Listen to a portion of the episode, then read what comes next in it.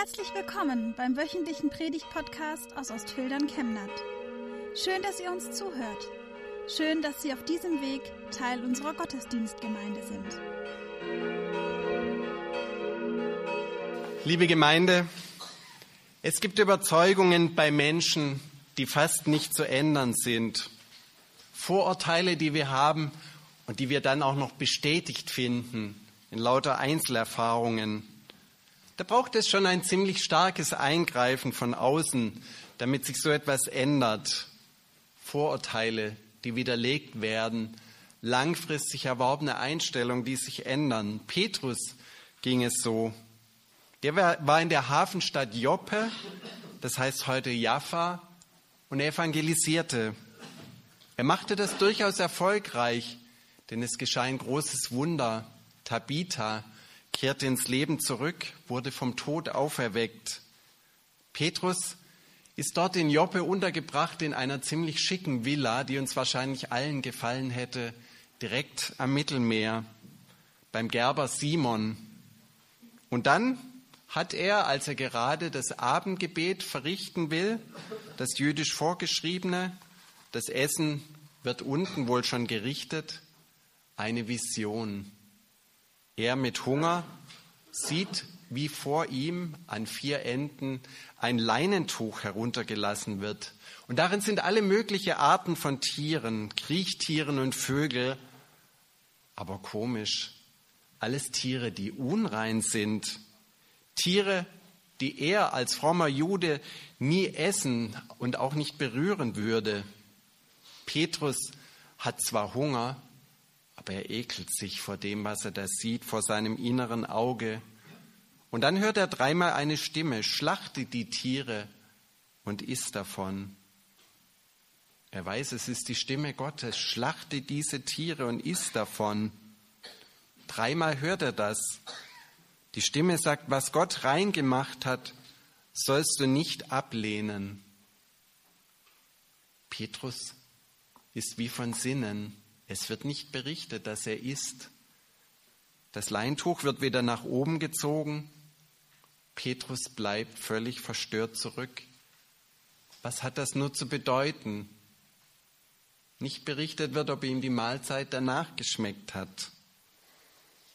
Einen Tag davor, zur gleichen Stunde, hat der heidnische Hauptmann Cornelius aus Caesarea, 50 Kilometer nördlich von Joppe, ebenfalls eine Vision ebenfalls zu dieser jüdischen Gebetszeit.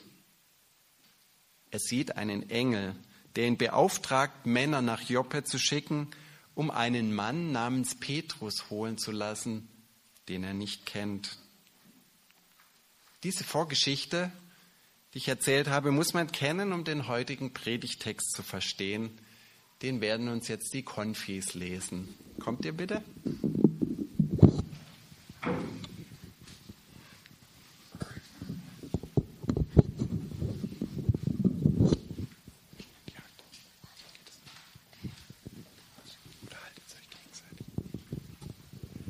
Petrus ging, die, ging hinunter und sagte zu den Männern, Seht doch, ich bin der, den ihr sucht. Was wollt ihr von mir?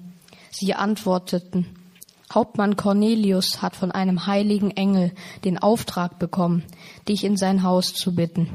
Er hält Gottes Gebote und glaubt an den Gott Israels. Beim ganzen jüdischen Volk genießt er hohes Ansehen. Er braucht deinen Rat.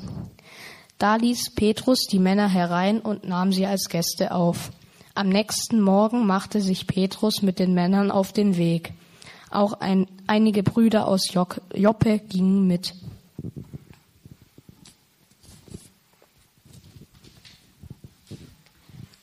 Petrus bei Cornelius in Caesarea.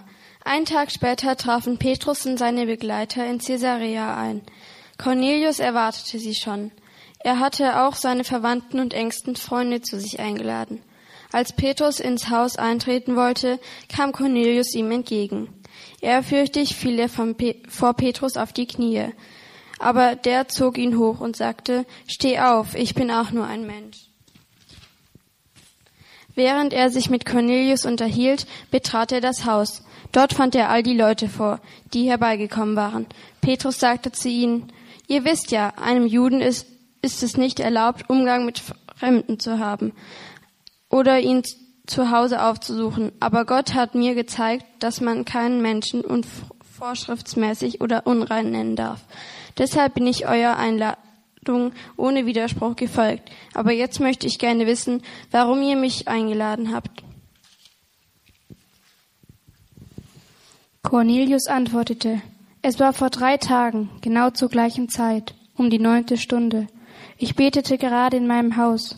Sieh doch, da stand plötzlich ein Mann vor mir. Der hatte ein strahlend, weißen, ein strahlend weißes Gewand. Er sagte, Cornelius, dein Gebet ist erhört worden. Gott hat deine Gaben für die Armen mit Wohlgefallen aufgenommen. Schicke also jemanden nach Joppe und lasse Simon zu dir bitten, der auch Petrus genannt wird. Er ist zu Gast im Haus des Gerber Simons am Meer. Da habe ich sofort nach dir geschickt. Schön, dass du gekommen bist. Jetzt sind wir alle hier vor Gott, von, vor Gott versammelt, um zu hören, was der Herr dir aufgetragen hat.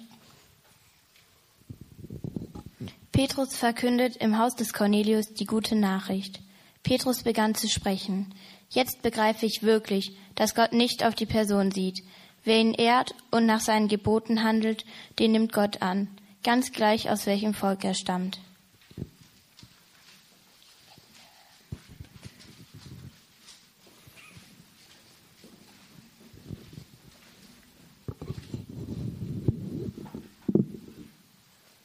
Vielen Dank fürs Lesen dieses Predigtextes. Was ist, liebe Gemeinde, das ekligste Essen, das man sich vorstellen kann? Vielleicht sind das frittierte Skorpione. Gibt es wirklich als Delikatesse. Oder gebratene Spinnen. Das finde ich ziemlich eklig. Oder auch Maden. Oder gegrillte Ratten wird auch gegessen. Manchen reichen ja schon Pilze auf dem Teller oder Spinat, damit sich dieses fiese Gefühl des Ekels einstellt. Nein, das will ich nicht essen. I ist das eklig. Jeder hat seine Ekelgrenzen, Dinge, die Überwindung kosten. Woher kommen solche Einstellungen? Was der Bauer nicht kennt, das frisst er nicht, sagt ein Sprichwort. Was in anderen Ländern als Delikatesse gilt, als etwas ganz Besonderes, empfinden wir als eklig, weil wir es nicht gewohnt sind. Die Vorstellung, das Fleisch von Kühen zu essen, so ein saftiges Rindersteak, ist im Grunde nicht weniger schlimm, als das Fleisch von Katzen oder Hunden zu essen. Kulturelle Unterschiede haben sich verfestigt zu stabilen Sitten und Gefühlen der Abwehr gegenüber dem Fremden kommt halt drauf an, wo und wie man aufgewachsen ist und wie oft die Eltern einem etwas angeboten oder in den Brei gerührt haben, damit man sich an den Geschmack gewöhnt. Spannend, wie im Text der Apostelgeschichte die Abwehr von Essen, die Petrus hat und die beim jüdischen Volk mit Reinheitsvorschriften verbunden ist, wie das übergeblendet wird in die Abwehr von Menschen. Leute, die das essen, was wir eklig finden, finden wir auch irgendwie komisch, oder? Manchmal sagt man das auch zu Italienern, Spaghetti-Fresser und meint das abwertend. Über das Essen definieren wir Menschengruppen. Die haben eine andere Kultur, gehören nicht zu uns, essen keine Spätzle, wie sich das bei uns gehört. Mit römischen Heiden durften die Juden damals nicht verkehren, denn die galten als unrein. So ein römischer Haushalt, der war verseucht, kontaminiert von vorn bis hinten. Man hatte sich gefälligst fernzuhalten von fremden Leuten und tat das auch. Vorteile gegenüber Menschengruppen sind wohl so alt wie die Menschheit selbst. Und sie entstehen rasend schnell. Es gibt Experimente der Psychologie, wo man Menschen in einen Raum getan hat, und beobachtet hat, wie sie sich verhalten, wie sich Grüppchen bilden, wie man miteinander ins Gespräch kommt. Und zieht man dieser einen Gruppe zwei verschiedenfarbige Pullover an, dauert es nicht lang, dass die sortieren in wir und die. Es reicht ein kleines Unterscheidungsmerkmal Und sofort fängt man an, sich abzugrenzen. Die tragen so einen komischen Pullover in so einer anderen Farbe.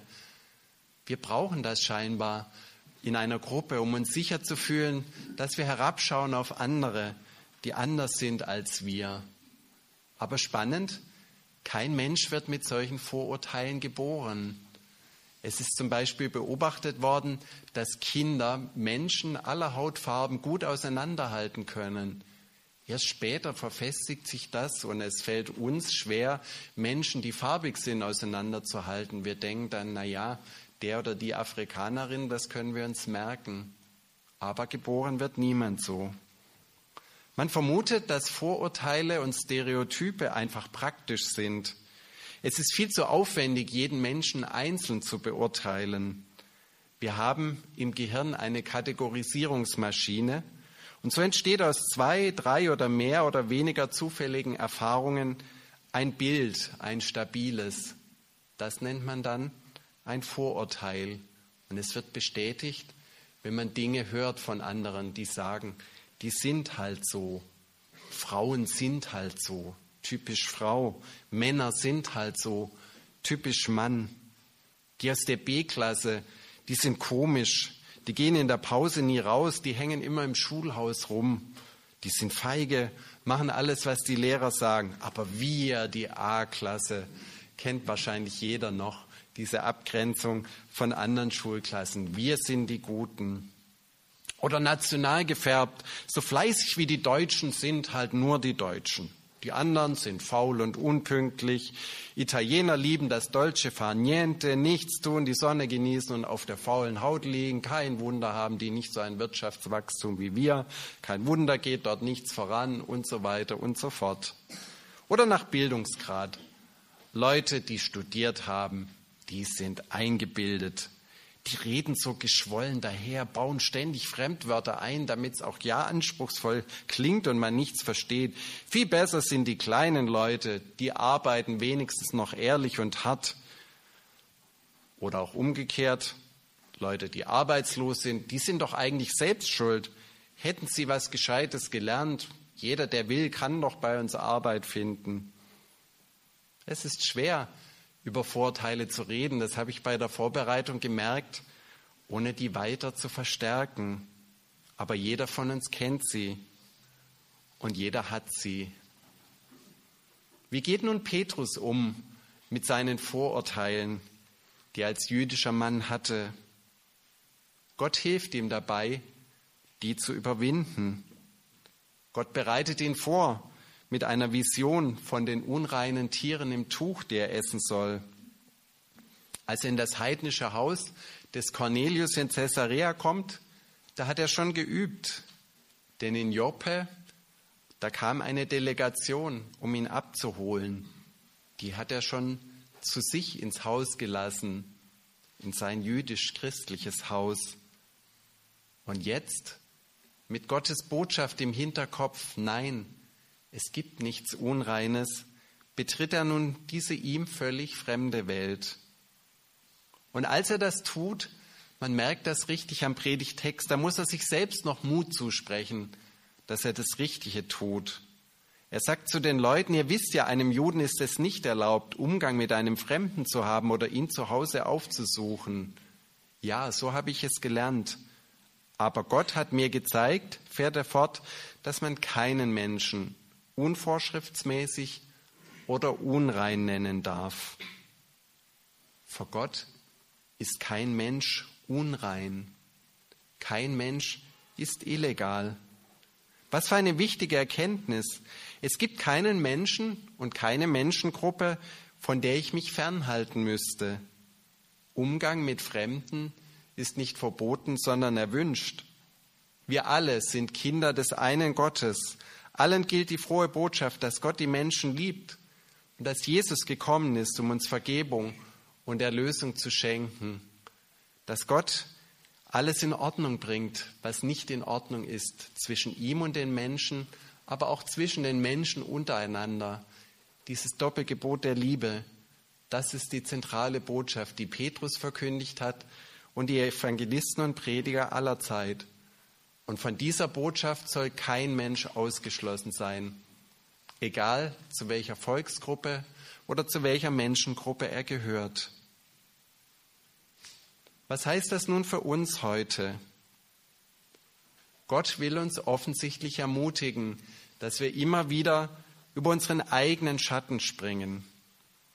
Das ist ein paradoxes Bild, dieses über den eigenen Schatten springen. Wie soll das gehen? Schließlich wandert der Schatten immer mit.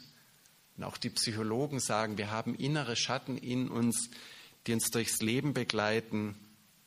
Wie soll das gehen, das zu überspringen, wenn ich mich auf andere zubewege, von denen ich getrennt bin, durch Lebenserfahrung, durch Haltungen, durch erworbene Gewohnheiten.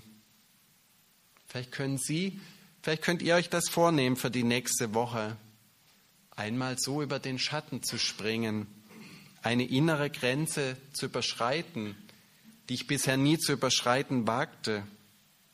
Das Gespräch mit einem Mitschüler beginnen, der mir irgendwie immer unsympathisch und fremd war. Im Bus diese Frau ansprechen, die immer so hilflos wirkt und ihr meine Hilfe anbieten. Einmal mit einem echten Flüchtling reden und ihn fragen, welche Erfahrungen er in Deutschland bisher gemacht hat, ob er sich hier wohlfühlt oder ob er Fremdenfeindlichkeit erlebt. Mit dem Üben können wir sogar schon hier anfangen. Einfach mal nach dem Gottesdienst bei der Konfi-Cola und dem Kirchcafé jemand ansprechen, der ganz anders ist als man selbst, von dem man bisher dachte, mit dem oder der will ich nicht unbedingt etwas zu tun haben.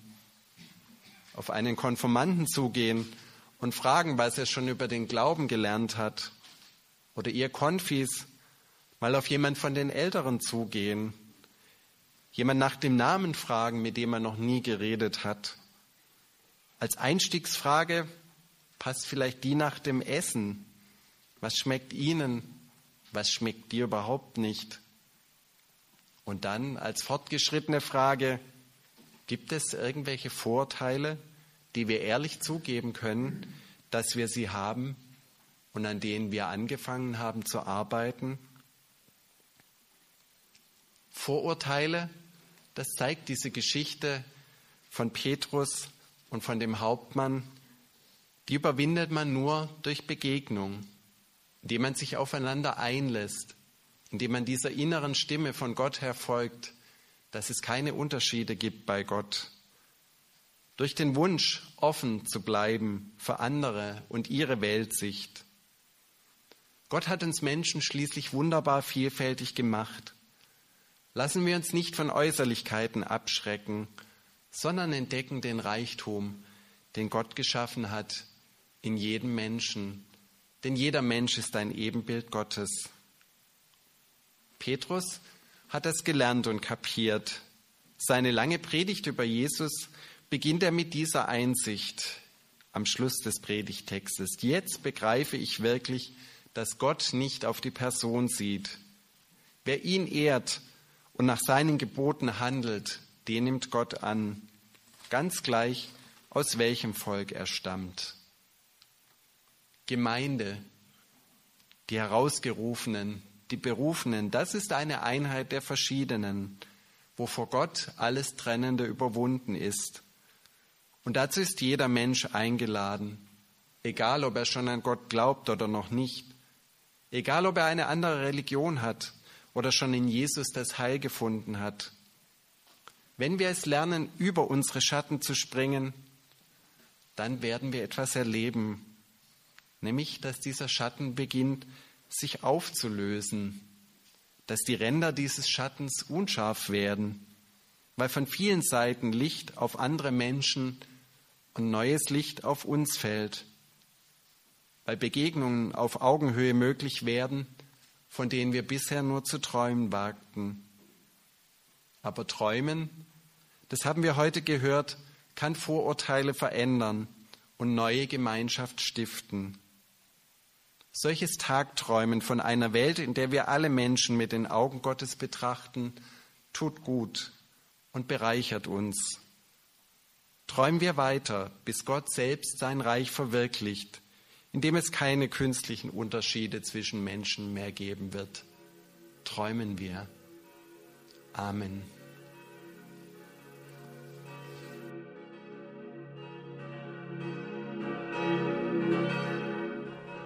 Wir wünschen eine gute und gesegnete Woche und hoffen, dass Sie nächste Woche wieder dabei sind oder wir dich beim nächsten Mal im Gottesdienst vor Ort sehen. Weitere Infos zur predigenden Person und zu den Angeboten unserer Kirchengemeinde findet man auf unserer Homepage chemnat-evangelisch.de.